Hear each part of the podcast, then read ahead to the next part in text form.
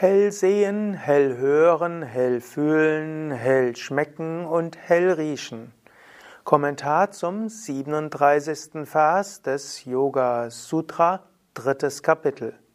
Mein Name Sukade von www.yoga-vidya.de.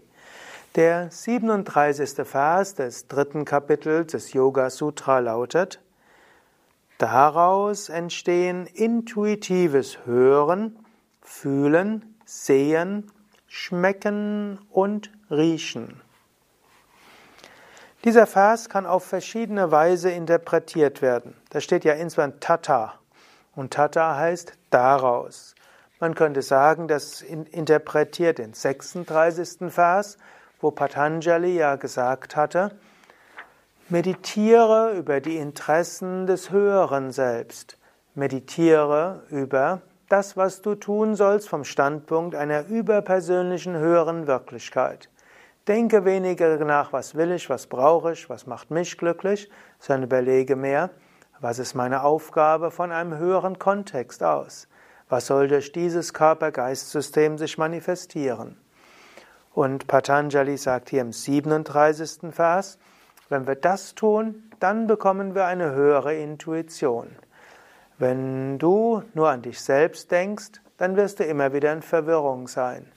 Wenn dein Leben aber ausgerichtet ist darauf, deine Aufgabe zu tun von einem höheren Kontext, dann wird diese höhere Wirklichkeit über deine Intuition kommunizieren. Und das kann sein, dass du plötzlich etwas hörst und du weißt, ah, das ist zu tun. Oder dass du plötzlich eine Vision bekommst und weißt, das muss ich machen. Oder du spürst irgendwo, genau das ist meine Aufgabe. Es kann sogar sein, dass du irgendwo was riechst oder auch schmeckst und weißt, ah, das ist das Richtige. Manche Menschen, die regelmäßig ihr Leben oder eigentlich grundsätzlich ihr Leben ausrichten, darauf einer höheren Wirklichkeit zu dienen, bekommen diese intuitive Führung. Und diese intuitive Führung kann, sie, kann entweder über ein Spüren gehen, kann über ein Sehen gehen, kann über ein Hören gehen oder eben auch riechen oder schmecken. Das ist schwierig zu beschreiben. Vermutlich hast du schon solche Erfahrungen gemacht und deshalb weißt du es.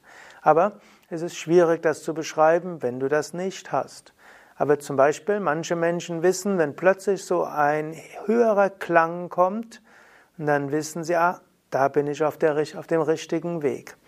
Oder manche wissen, wenn plötzlich so eine Lichterfahrung kommt, dann wissen sie, ja, das ist das Richtige. Oder manche wissen, wenn da plötzlich so eine Herzensempfindung da ist und eine Herzensweite, dann wissen sie, das ist das Richtige. Manche merken auch, dass an einem bestimmten Geschmack oder einem bestimmten Geruch, der so innerlich auftaucht. Natürlich gibt es manchmal auch innere Stimmen, da muss man aber auch vorsichtig sein. Eine innere Stimme, die du hörst, kann ein Unterbewusstsein sein, kann der innere Dialog sein, ein Selbstgespräch, könnte auch irgendein Preta sein, also irgendein niederer Geist, oder könnte auch ein Zeichen einer beginnenden Psychose sein. Also mit inneren Stimmen ist das so eine gewisse Sache.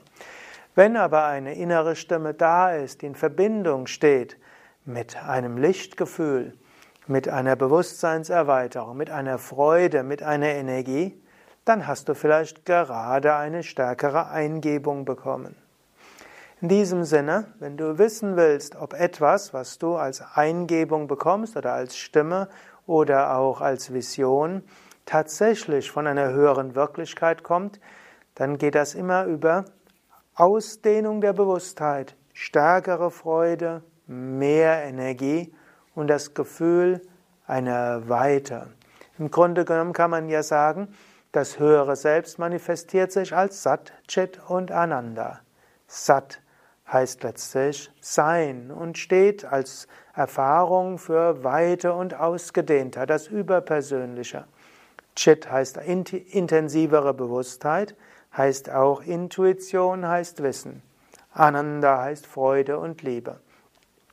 Wann immer du also eine Eingebung hast, die in Verbindung steht mit einer Erfahrung der Ausdehnung und etwas Überpersönlichem, in Verbindung steht mit einer intensiveren Bewusstheit und in Verbindung steht mit einer großen Liebe und Freude, dann weißt du, das ist eine intuitive Erfahrung, eine höhere Erfahrung, letztlich eine Führung durch Purusha und damit durch eine höhere Wirklichkeit.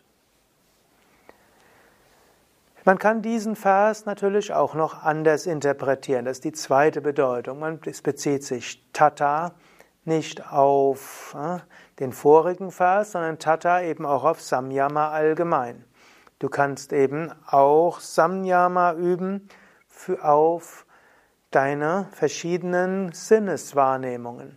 Und indem du darauf eine Samyama übst, wirst du auf diese Weise auch überphysisches Hören haben.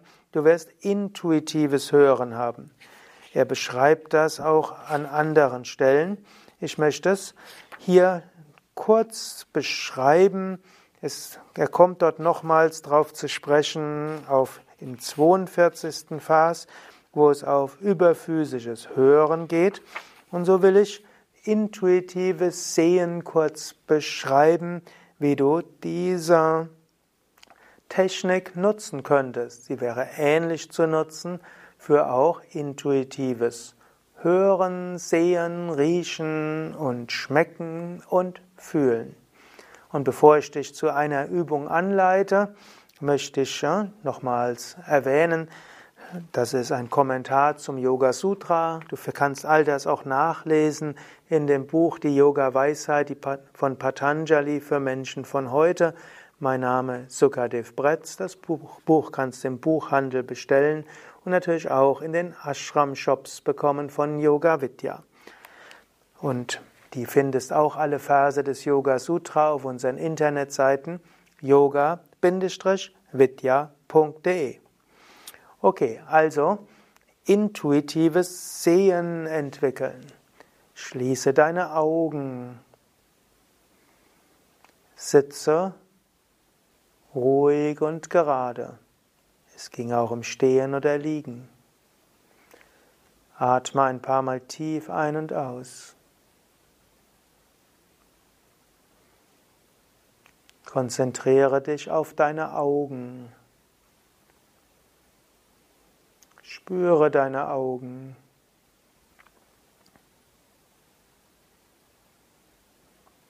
Konzentriere dich auf den Raum vor deinen Augen. Spüre jetzt die Verbindung von Akasha, Raum und den Augen. Spüre also Augen und gleichzeitig den Raum vor den Augen.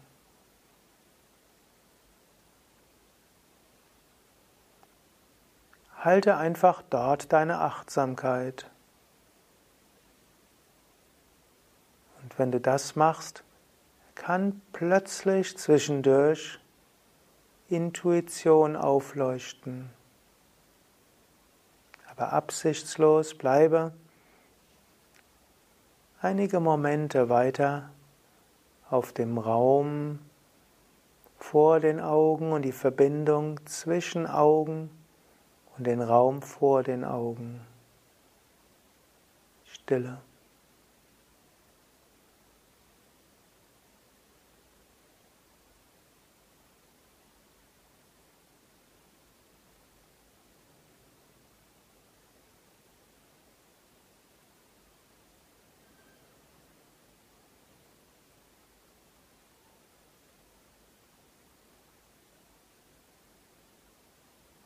Om Shanti.